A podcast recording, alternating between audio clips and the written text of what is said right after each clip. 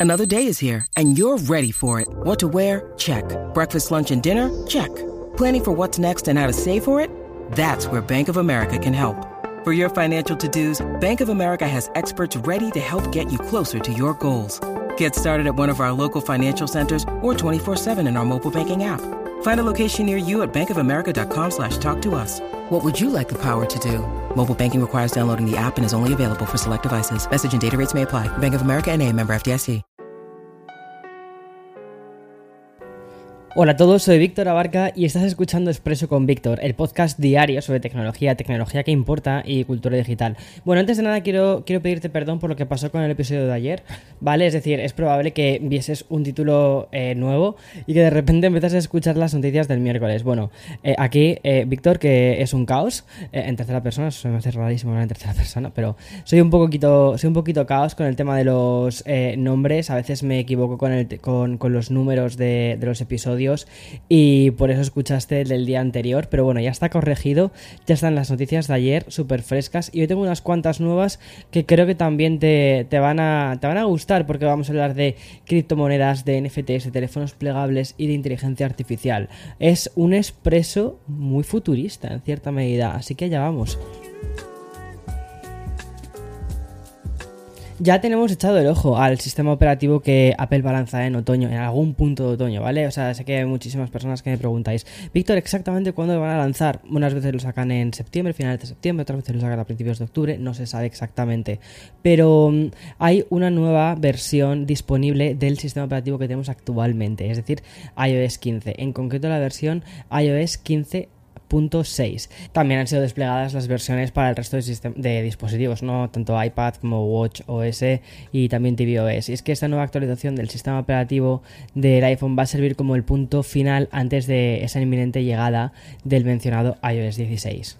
Esta posiblemente última versión de, este, de, esta versión 15 es bastante modesta y básicamente ha estado orientada a pulir ciertos errores y también dar un mayor control sobre una de las grandes apuestas de la compañía que es la retransmisión deportiva. Como te digo, iOS 15.6 corrige errores tanto en Safari, también en la parte de ajustes, en los dispositivos para personas con visibilidad reducida hay unas mejoras y también en la app de libros, pero sobre todo iOS 15.6 significa dar mayor control al usuario a la hora de ver partidos en directo. Y es que la aplicación de, de TV va a permitir avanzar, pausar y también retroceder la reproducción de estos eventos deportivos. Si esto te, si te gusta ver eventos deportivos, ya sabes que además eh, Apple se está metiendo muchísimo en el tema de em, lo que es la retransmisión de fútbol. me hace gracia porque ahora mismo cuando pienso en fútbol directamente, o sea, ya me viene como la, parte de, ¿no? de, fútbol americano, esta de, del, del tipo rugby, ¿no? Eh, eh, y cuando voy a decir fútbol como realmente todo el mundo lo conoce, me sale decir directamente soccer. Y es como, no, no, Víctor, espera, espera, espera, que tu audiencia está en español y ellos sí saben a qué te refieres cuando hablas de fútbol.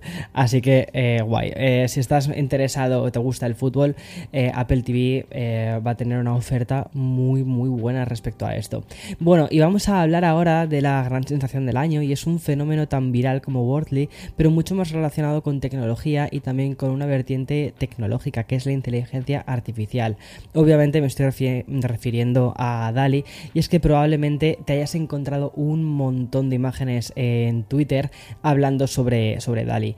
Em, es, es, muy curioso. O sea, estaba pensando, por ejemplo, ayer una que vi que pusieron Apple Car, ¿no? Y que directamente le dijeron a Dali, ¿cómo sería un Apple Car? Y Dali, directamente utilizando toda su inteligencia artificial, em, hizo, hizo un diseño de cómo sería el Apple Car. Y estaba pensando en hacer un vídeo sobre diferentes productos tecnológicos y cómo los concebiría eh, Dali. ¿Te imaginas que llega un momento de nuestra historia en el que el diseño de producto, en lugar de eh, ser hecho por diseñadores humanos está hecho por inteligencias artificiales, madre mía, eso no me, no me termina de gustar mucho esa idea, pero bueno, oye.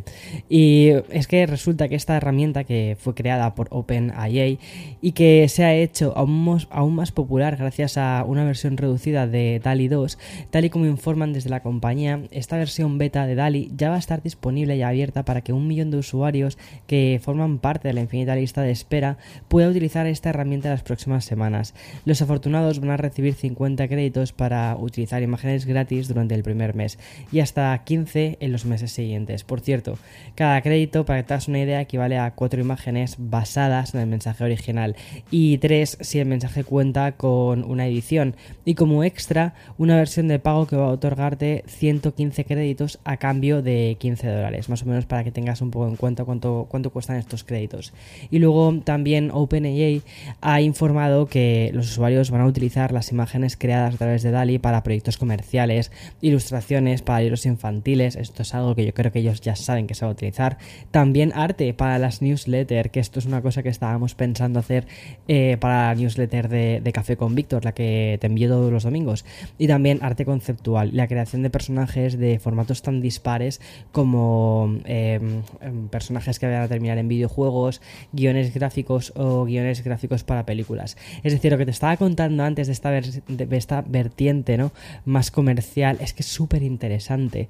Y por cierto, aunque ya te he dicho que la lista de espera es mayor aún que el millón de personas que obtendrá esta mm, herramienta las próximas semanas, puedes inscribirte rellenando un formulario que encontrarás en la página oficial de OpenAI para ir accediendo a, a la lista de espera.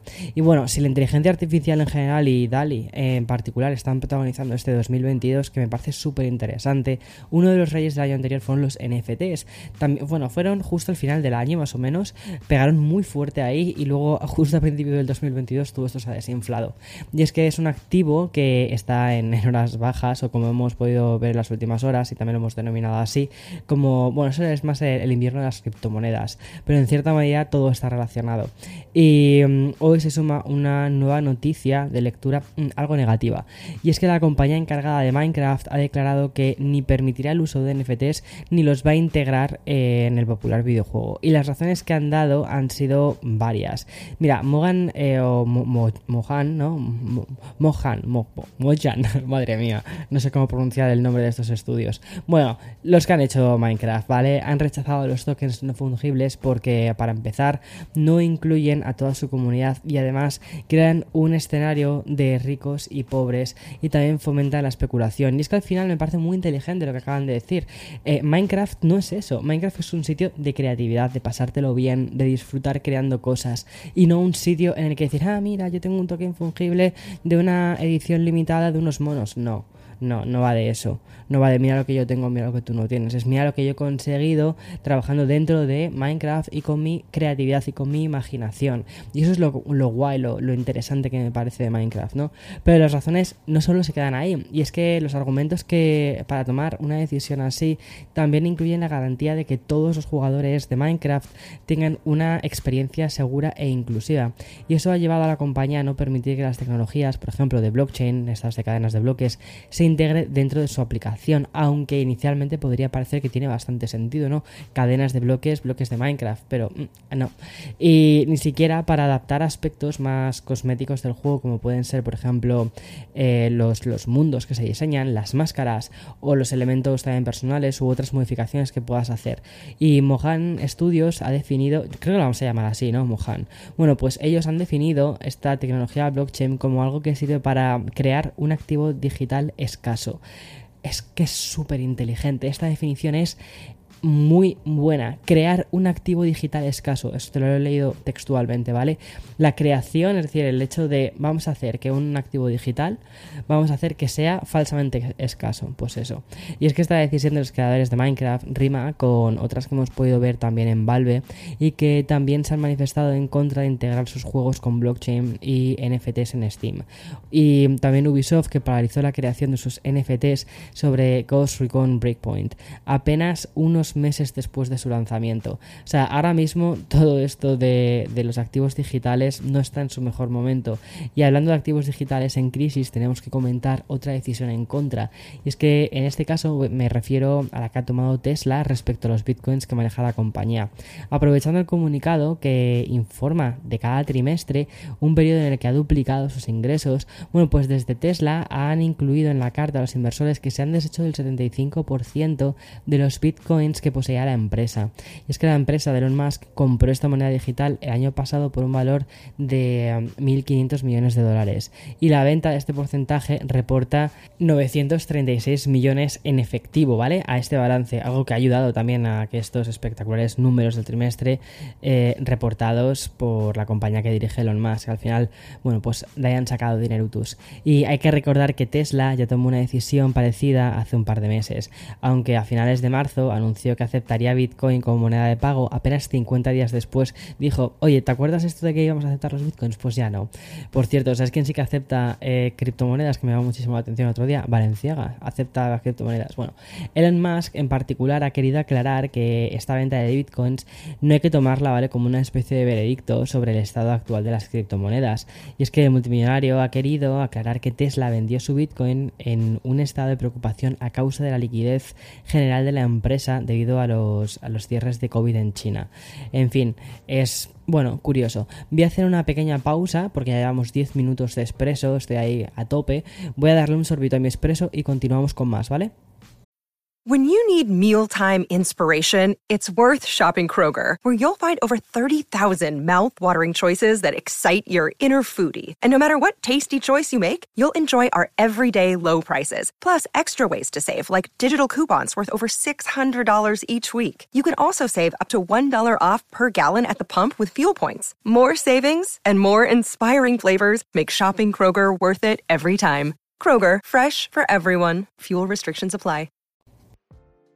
Bueno, y por tercer día consecutivo hay que hablar de Samsung, porque si ayer te contaba que desde la compañía presumían del Galaxy Flip 3 y su honor de ser el dispositivo plegable más popular del mundo, con, recuerda, ¿eh? 4,2 millones de envíos y una cuota de mercado de teléfonos plegables del 52%, o sea, una pasada. Bueno, pues horas después han querido alabar el estado actual de su división de teléfonos plegables, seguramente siguiendo una estrategia de marketing que está sirviendo para calentar motores respecto al Unpacked que recuerda se celebra el 10 de agosto. Y es que desde Samsung han querido celebrar la cifra de los 10 millones de teléfonos inteligentes plegables enviados en 2021 eh, en, en todo el mundo, una cifra que aumentó un 300 respecto a la del año anterior. Estas cifras ya las había leído ya por algún lado hacía bastante tiempo, que eran como puede ser que estén más o menos en estas cifras eh, y que ahora bueno pues han sido confirmadas por Samsung y son espectaculares la verdad. Y es que el presidente de la división móvil de la compañía ha compartido en su blog oficial el siguiente mensaje. Hace tres años los Galaxy plegables se podían resumir en una sola palabra radical. Pero de manera muy rápida quedó claro que este diseño innovador y flexible encajaba perfectamente en los estilos de vida modernos. Como resultado lo que alguna vez fue una novedad hace tres años ahora es la preferida de millones de personas. Y es que estos 10 millones de teléfonos plegables dejan muy claro que solo hay una marca que domina este modelo de dispositivos y es que es la propia Samsung. También ellos son los fabricantes de las pantallas y creo que están haciendo un trabajo muy bueno. Y es que la empresa con sede en Corea del Sur representa el 87,8% de los smartphones eh, tipo, tipo Fold enviados. Y los datos que manejan en DSCC sitúan a Huawei en un segundo lugar, muy alejados de Samsung con solo un 9,3% de la cuota de mercado y en tercer lugar estaría Xiaomi con un 2,4%. A ver, eh, aquí creo que, también se debe a un tema de software y a un tema de percepción de estas marcas. En fin, hasta aquí el, el podcast de hoy, ¿vale? De hoy 21 de julio del 2022. Como siempre, mañana más y mejor. Chao, chao.